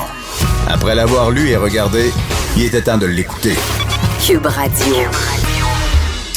Alors Vincent, on est de retour, 16h14 minutes, donc on attend dans les prochains instants la conférence de presse de François Legault, mais à peu près tous les médias euh, ont euh, ébruité à cette heure-ci la nouvelle, comme on le fait avant la pause. Euh, il semble bien que la ministre de l'Environnement, Marie-Chantal Chassé, va être dans quelques minutes l'ex-ministre de l'Environnement. Oui, ça aurait été fait à la demande euh, de François Legault, là, qui lui aurait demandé de quitter son poste de, de ministre. Reste quand même euh, député, donc elle ne quitterait pas euh, la, la vie politique ou euh, le, le caucus caquiste. Euh, elle serait donc remplacée par Benoît Charette, qui est, euh, qui est député, était président de la commission des institutions, et donc... C'est pas un gars flamboyant, mais sa réputation, c'est gros, gros travaillant de contenu, là. Très, très respecté, un peu par les médias, par les autres partis, mais comme quelqu'un qui parle pas à travers son chapeau. Mais ça. donc un choix sûr quand même. là. Ouais, un choix prudent, mais puis il y a beaucoup d'expérience politique. Lui a été élu sur la bannière. Lui fait partie de ceux qui ont été élus sur la bannière du PQ. Euh, devenu indépendant. Quand François Legault allait fonder son, parti, avant la fondation de la CAQ, il est devenu indépendant, avec une intention claire, dans le fond, là, qui n'était pas avouée à l'époque, mais qu'on savait tous, euh, que dès que la CAQ serait officiellement fondée, etc., euh, qu'il allait rejoindre la CAQ, ce qu'il fit. Donc, euh, expérience politique beaucoup plus grande. Reste que... Je, je sais toujours pas quoi penser de Marie-Chantal Chassé, parce que si tu regardes son CV, le jour où elle devient députée ou ministre, ingénieure, formée à Polytechnique, fondatrice d'une entreprise, puis pas une binerie, là, une entreprise dans les matériaux, même c'est trop spécialisé, même moi j'ai de la misère à en parler avec compétence. Tu sais, les, les matériaux composites ou les matériaux là, surspécialisés que tu utilises pour des, des, des pièces ou des choses pour aller dans l'aérospatial. là. Elle a fondé une entreprise comme celle-là, elle a opéré une entreprise comme celle-là. Où tu dis comprendre le fond vert, ça doit pas être le plus grand défi de sa carrière. puis d'être capable de. Ben, ben, c'est ça. Comprendre le fond vert, c'est une chose, puis répondre aux questions des journalistes.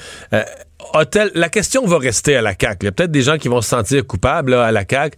A-t-elle été brûlée la première fois? Ils l'ont sorti, je sais pas si tu vas te souvenir de ça, dès, le- dès, le- dès le début. là. C'est une des trois, quatre premières ministres à avoir été lancée dans un point de presse. En fait, c'est peut-être dans ceux qui étaient nouveaux, qui avaient aucune expérience politique, c'est peut-être même la première qu'on a lancée dans un point de presse qui avait été. Elle avait aucun outil. euh, Elle savait rien, elle était pas au courant pas de rien. Puis là, elle est devenue un peu, un petit peu la tête de turc des journalistes. C'est pas une personne donc, qui avait un naturel avec les journalistes. Il y a des gens qui ont ça. Là, tu, sais, tu parles de ce que tu connais pas, mais tu sais, avec des généralités. T'es capable de patiner assez bien. Puis, puis, ouais, puis, puis on va dire, euh, si t'as confiance en toi, Monet, avec les journalistes, t'en imposes, tu dis, hey, toi, là, vous me montrez pas sa tête, là, tu sais, je vais étudier mes dossiers, je vais vous répondre plus tard, patati. pat- Mais elle l'avait pas, là, tu sais, elle, elle, elle venait vite, ça a défensé. Peut-être qu'elle a été traumatisée par ce point de presse-là, à tel point que toutes les entrevues subséquentes, tu sais, si tu, rentres dans, si tu entres dans une entrevue, regarde, on parlait de UFC ou de boxe. D'après moi, si tu rentres dans un ring de boxe, t'es terrorisé, t'as peur de l'autre boxeur, là, Tu boxeras pas tu bien. gagneras pas, là. Non. Tu gagneras pas, là. Jamais, là. Fait que si tu rentres dans un point de presse, t'as peur des journalistes, là, tu comprends, que les genoux te cognent ensemble, là, tu feras pas une bonne entrevue, là. Tu feras pas un bon point de presse, c'est pas vrai, là. Ben, t'as raison. Parce que moi, mettons, en, en qualité de français, là. J'ai un bon français. Mettons, je suis avec Denise Bombardier, je fais des podcasts, c'est avec elle que j'ai le moins bon français parce que j'essaie de faire attention. Puis là, c'est là que tu. Fait qu'imagine quand tu vraiment tu stresses, là, parce que tu sais, ah non, les médias sont encore là, ils sont 25. Tu sais qu'ils vont te cuisiner. La première fois, ça t'a vraiment mal paru. T'as fait les médias comme étant. Euh, ben, que, tu Fragile, t'es fragile et comme ça avait été un fiasco.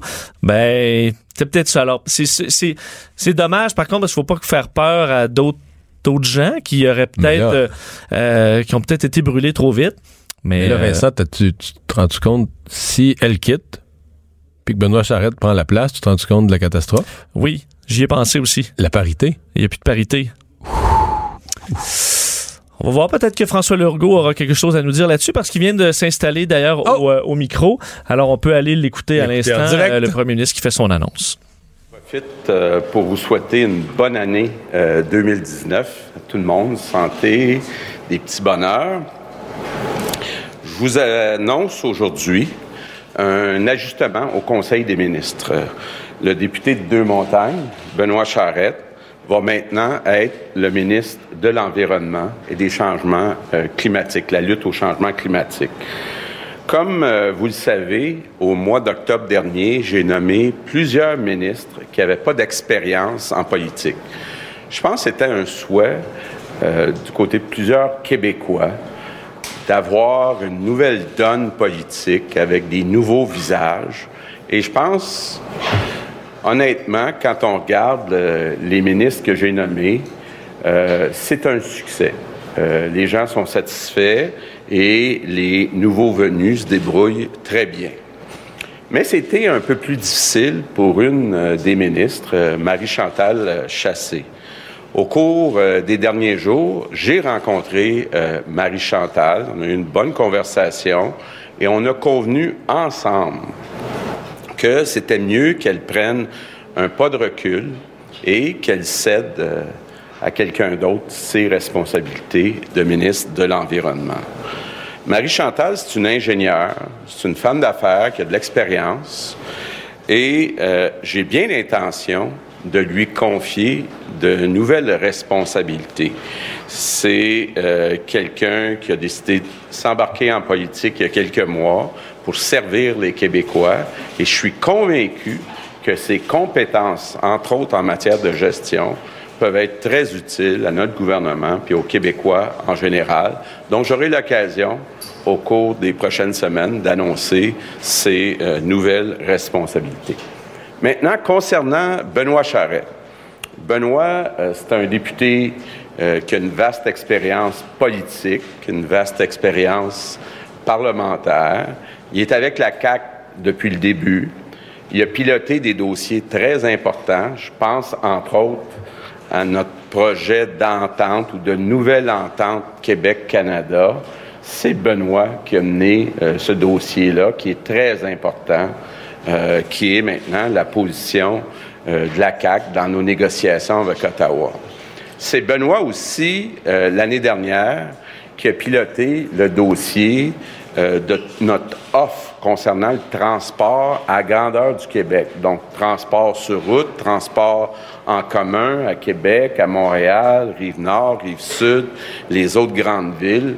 C'était un travail euh, colossal qui était fait euh, par Benoît qui a consulté plusieurs maires, qui a consulté des groupes environnementaux, qui a consulté... Alors voilà, Benoît Charette, le nouveau ministre de l'Environnement, M. Legault, qui à l'heure actuelle euh, récite certaines des dernières interventions valables de Benoît Charette. Euh, les mots qu'il a employés, ça a été, et son conseil des ministres est bon globalement, ça a été un peu plus difficile pour Marie-Chantal Chassé. Oui, euh, mais ce qu'il y a d'intéressant par contre, c'est qu'il euh, c'est pas terminé. euh, donc, il va, dit qu'il annoncerait dans les prochaines semaines de nouvelles responsabilités pour elle. Tu y crois pas beaucoup? Il y avait... Faudra voir c'est quoi les Non, non, responsabilités. oui, ce sera vrai. Ce sera vrai, mais comment dirait ça? C'est d'abord, s'il ne pas honnêtement aujourd'hui, puis s'il posait la question, il Ouais. dirait, ben là, là, excuse, je suis pas prêt, faut, faut que je trouve quelque chose. là. OK. Il va trouver On va quelque chose m'asseoir. d'ici les prochaines semaines. On va m'asseoir avec ma gang, là, mais ouais, il faut qu'on trouve quelque chose. Oui, quelque chose dont tous les médias se foutent, là. C'est un peu ça. Ben, euh, ouais, c'est ça. Quelque chose qui ne l'amènera pas dans la... qui va lui permettre d'utiliser pleinement ses compétences sans l'amener dans la controverse. Des compétences discrètes, un peu plus discrètes. Ouais. Mais je voyais quand même des, des- des commentaires de gens qui disent bon déjà après parce que euh, ça va faire 100 jours le gouvernement Ouais, caquiste ça fait 100 jours mercredi. demain matin. Euh, et euh, des gens qui disent bon déjà des changements mais écoute c'est un changement là. On Ouais, peut pas mais- dire que là c'est c'est c'est gênant là c'est un changement peut pas arriver là un ministre qui a de la misère à prendre À mon avis, là, à mon avis, là, dommage politique, pour vrai, zéro. Surtout un 8 janvier, euh, les gens reviennent des fêtes, nouvelle année, il fait un ajustement. euh. puis, puis je pense qu'à la limite, moi, je vais te dire, là, euh, on revient sur la discussion qu'on avait un peu avant d'aller au point de presse de M. Legault. Euh, Est-ce qu'on l'a brûlé? Est-ce qu'on l'a envoyé trop vite dans des points de presse où elle était pas prête? Tout ça, mais le dernier point de presse qu'elle a fait, moi, je l'ai- c'était à 10h30 le matin, 11h moins quart le matin, je l'ai présenté en direct sur LCN. Celui, ouais, tu vas t'en souvenir, était tout essoufflé. Puis ton- Moi, je- honnêtement, j'étais mal. là. Je suis quasiment content qu'il y aura plus ça. Je parce que là, à un moment donné, tu dis, c'est plus de la politique. Là. Tu veux pas que- quand un, un être humain est en point de presse, là, chaque respiration, l'air veut plus rentrer dans les poumons. C'est celui où elle, elle expliquait le fond vert. Là. Ouais, oui. Un- C'était d'une difficulté, là. Puis elle, elle regardait à terre, à côté. C'était plus du tout dans une discussion naturelle avec les journalistes. Regarde, je vous regarde d'en face, vous me posez des questions, puis je vous donne les réponses. Puis elle était plus là-dedans du tout, là. Elle était en mode survie où elle essayait de rentrer de l'air dans sa colonne de respiration, là, dans ses poumons. Euh, elle regardait Je me souviens comme au, au secondaire, au primaire, tu sais, c'est là dans la classe qui va Ah faire ouais. un exposé oral, Mais puis on qui est était-tu- vraiment pas à l'aise. on en était, était-tu mal à l'aise? Moi, je, ce que c'est drôle que tu te prennes cet exemple-là, là, parce que tu prends tellement le bon exemple, c'est exactement le même que je me suis senti. Quand il y avait ça au secondaire, là, moi, on dirait que je savais plus où me mettre. Moi, j'étais pas, je riais de tout le monde, pour toutes sortes d'affaires, j'étais bien mal commode, mais pas ça. La personne qui était en avant, qui était pas capable de parler, là. Toi, tu respectais ça. Non, je voulais m'en aller. Je, voulais, je voulais, j'aurais voulu euh, être envoyé dans le cours d'école pour pas assister à ça parce que je trouvais ça épouvantable. Je trouvais là, que c'était. T'endures pas ce malaise-là. Là, là, quand ils viennent nerveux, ils ont un blanc. Là, tu vois, les, les, les- tempes, les joues, ça vient tout rouge. Les tempes, ça vient tout plaquer. Les côtés de la face. Ça, mais c'est épouvantable vivre ça. Là. Oui. Puis des fois, c'est du monde quand même euh, i- i- intelligent, qui ont du contenu, mais ça, ça sort pas. Là. Devant, le, devant le groupe, ils jamment. Ils barrent bien raide. Ben, c'est souvent, moi, dans, c'est souvent ceux qui avaient les meilleures notes euh, qui, qui étaient moins bons dans les exposés oraux, là. Ouais, peut-être, peut-être. En tout cas, euh, ça n'arrivera plus, Madame euh, Chassé, à court terme, parce que je pour pense l'instant. pas qu'elle va avoir de point de presse.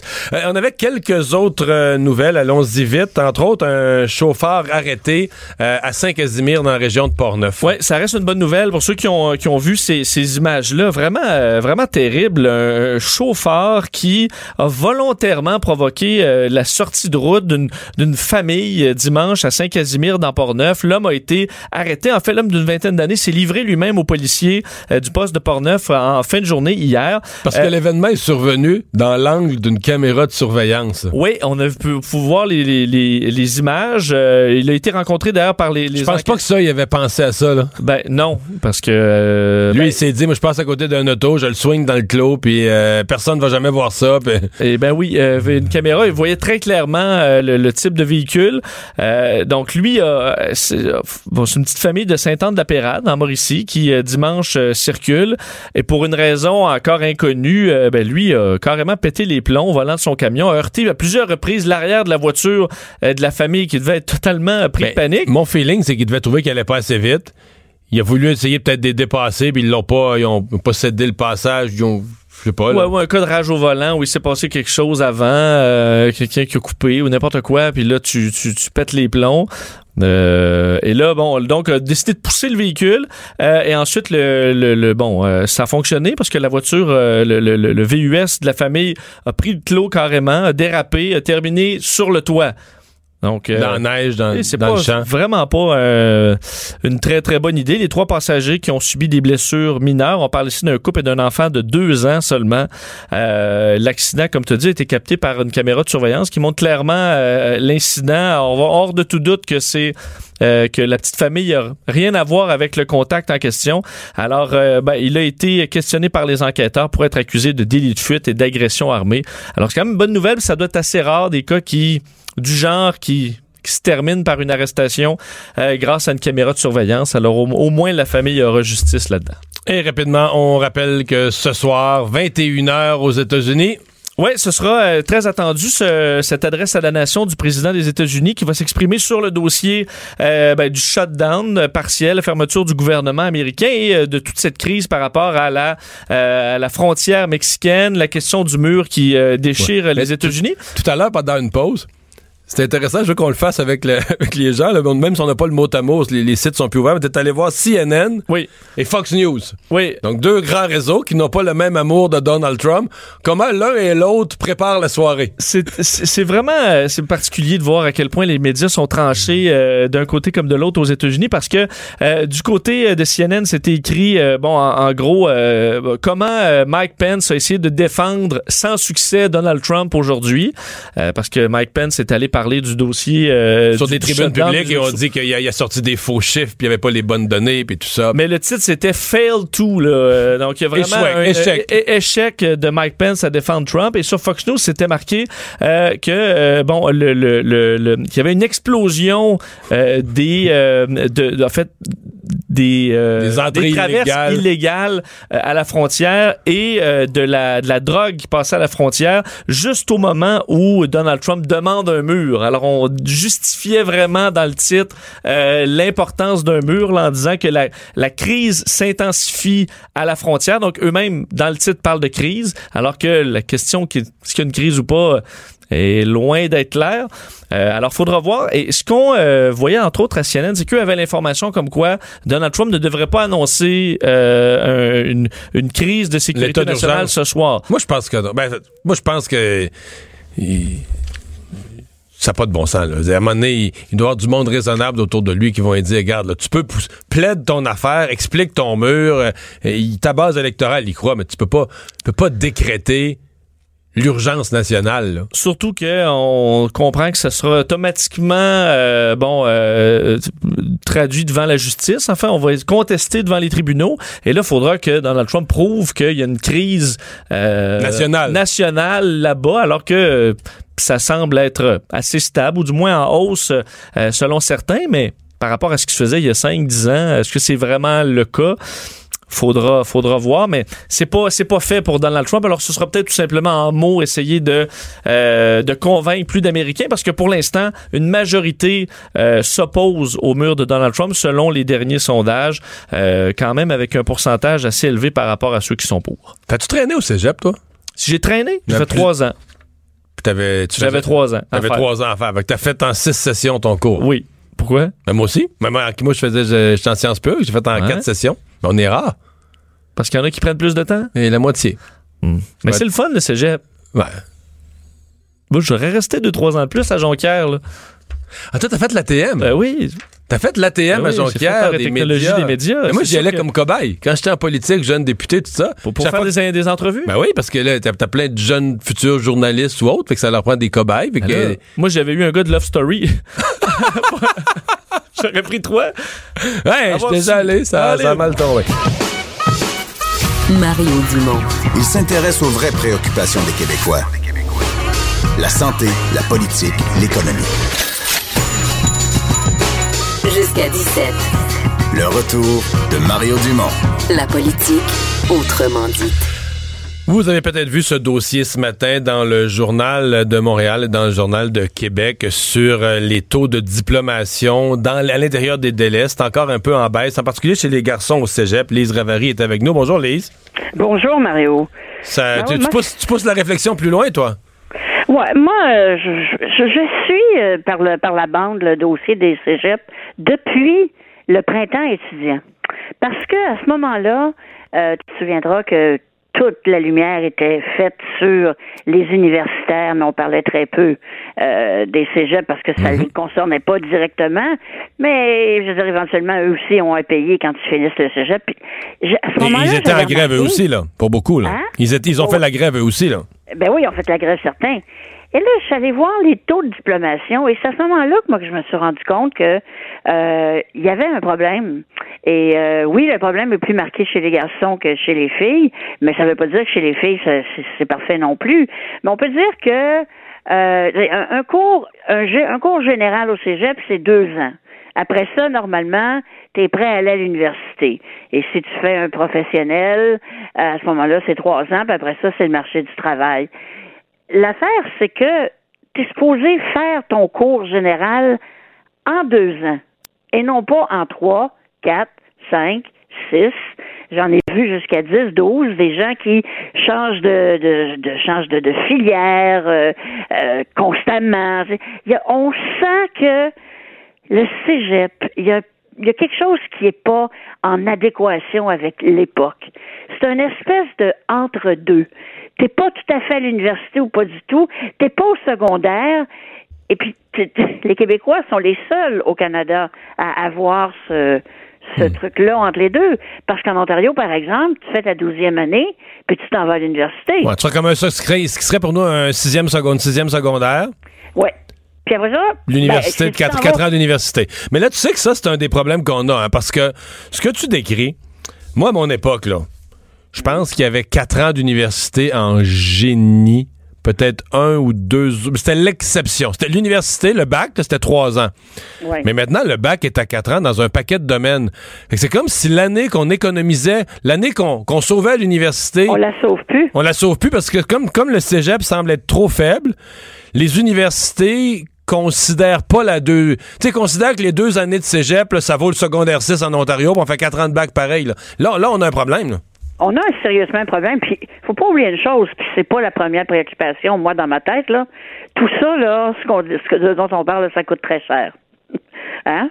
Ça a l'air niaiseux, mais quelqu'un qui reprend. C'est un réseau de. Oui, puis là, en plus, c'est un réseau de plus, les cégeps. Puis en plus, un réseau de plus, c'est des, des c'est, je sais qu'à chaque fois qu'on parle des cégeps, les, les piliers de l'éducation au Québec se lèvent tous, toutes d'un, toutes d'une, pour dire ne touchez pas au cégep. Il n'y a jamais personne qui m'a expliqué exactement pourquoi il fallait pas y toucher.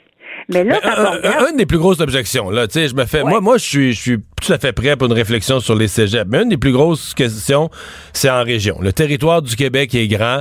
Euh, dans beaucoup de régions, à Sept-Îles, à Bécomo, à Rivière-du-Loup, à Gaspé, t'as pas d'université, donc tu permets aux jeunes de faire, entre autres au pré-universitaire, euh, de faire deux années de plus, euh, en restant, à 17 et demi, 18, 18 et demi, 19 ans, de rester dans leur région, dans certains cas de rester à la maison. Donc tu et tu gardes dans des régions du Québec euh, une espèce d'institution post-secondaire avec euh, même si c'est pas pas des chercheurs au doctorat mais des profs de cégep qui sont certains chercheurs.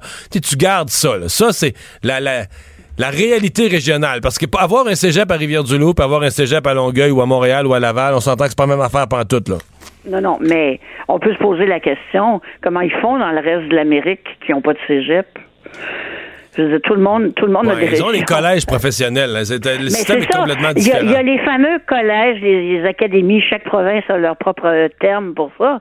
Et euh, on, on fait, en fait, le, le cégep devient euh, une école technique professionnelle et euh, les gens qui vont aller à l'université, ben, ils vont directement Ils vont après un secondaire amélioré. Hmm.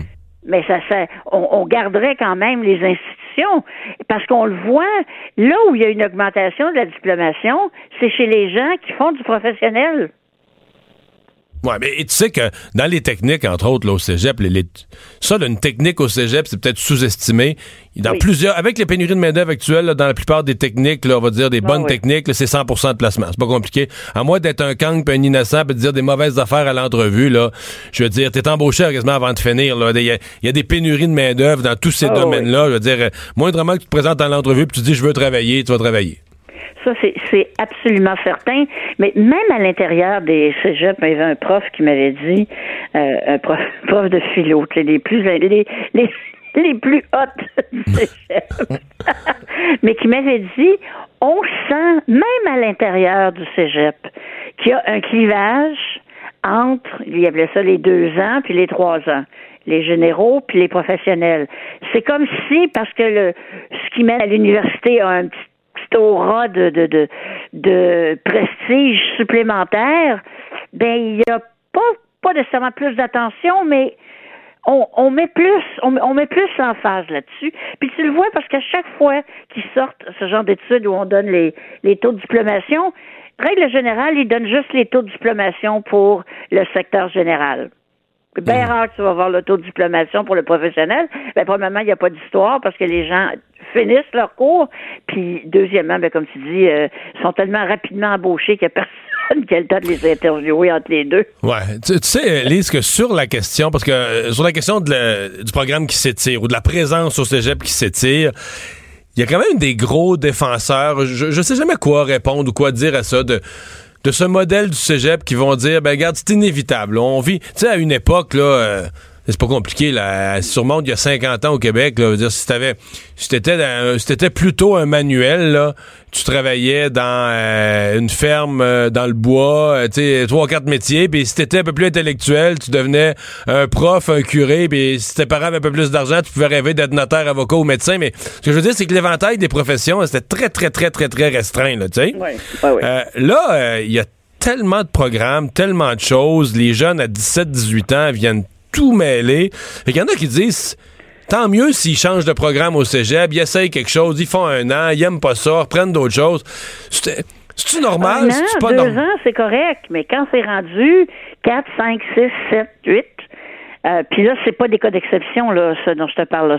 Quand, on, quand on est rendu à 5, 6, là, c'est quand même pas ultra fréquent, mais ça arrive souvent. Donc, Là, on commence à parler de se traîner les pieds au cégep. ben là, on peut se demander, oui, puis si la peur de- d'aller dans le grand monde qui fait assez peur de nos jours, euh, il y, il y a ça, puis il y a aussi que, et ça, ça, on en a déjà parlé, les, les gens qui arrivent au cégep maintenant, c'est la cohorte au secondaire qui a commencé à avoir plus de problèmes au niveau de euh, que ce soit des TDAH ou euh, tous les les, les, les, les, problèmes d'apprentissage euh, dont on parle à l'école aujourd'hui, dont on parlait Ouais, pas. mais euh, là, c'est dans aussi les euh, c'est aussi les enfants de la réforme qui vont arriver bientôt là. Exactement. Ceux- qu'on regardait hier ceux qui étaient les apprenants, 20%? ceux qui étaient les apprenants, puis que le mot autorité pouvait pas exister, puis qu'il fallait juste qu'ils apprennent à apprendre, puis à chercher sur Google, puis ça, ça s'en vient là. C'était- très transversal aussi. Ouais, c'est ça. Les compétences euh, transversales euh, arrivent au cégep. là. Dans, dans le journal hier, on disait que 27% des étudiants qui sortent de l'université sont analphabètes fonctionnels. Hmm. Ouais. Alors, euh, on a. euh, Moi, je pense que sérieusement, là, je, je parle avec mon, mon cœur. Je me, je me passionne pour l'éducation depuis toujours. Toute petite, j'avais rencontré, imagine, toute petite, j'étais en deuxième ou troisième année, j'avais eu la chance de rencontrer Gérin Lajoie. Ah oui. Il était venu faire une présentation dans notre école, imagine. Et euh, j'avais été, je suis ah, j'ai jamais cessé d'être admirative de ce bonhomme-là puis de m'intéresser à ce dossier-là. Mais au Québec, on est bien accroché, c'est sur les chiffres. Bon, on a tant de pourcents qui réussissent, tant de pourcents qui réussissent pas. Il me semble que il y a un problème à l'éducation. Tu sais, tu disais tantôt, on vit plus longtemps. Est-ce qu'on veut étirer l'éducation ou est-ce qu'on veut la rapetisser? Il y a tellement de professions qu'il n'y avait pas. Mais de ça, on n'en parle pas. On parle juste, puis là, je vais avoir une fille qui se contredit, mais pas du tout. On parle juste de la réussite en termes de pourcentage. Moi, je pense qu'il faut pousser la discussion un petit peu plus loin. Merci, Lise. Le retour de Mario Dumont, l'analyste politique le plus connu au Québec. Cube Radio. Cube Radio. Autrement dit. C'est le moment de parler sport. Euh, Luc Grenier euh, qui est avec nous. Salut, Luc. Bonjour. Oui, salut. Euh, donc, euh, Canadien, deux matchs en deux soirs. Euh, hier, ça n'a pas été... En fait, c'est comme si l'attaque s'est éteinte. On était impressionnés de la- de l'attaque en début de saison, mais là, deux matchs consécutifs au Centre Bell à domicile, euh, à un moment quand même assez critique de la saison. Un, un but en deux matchs. euh, Ouais. Qu'est-ce qui se passe? Ben, il se passe que ça va mal.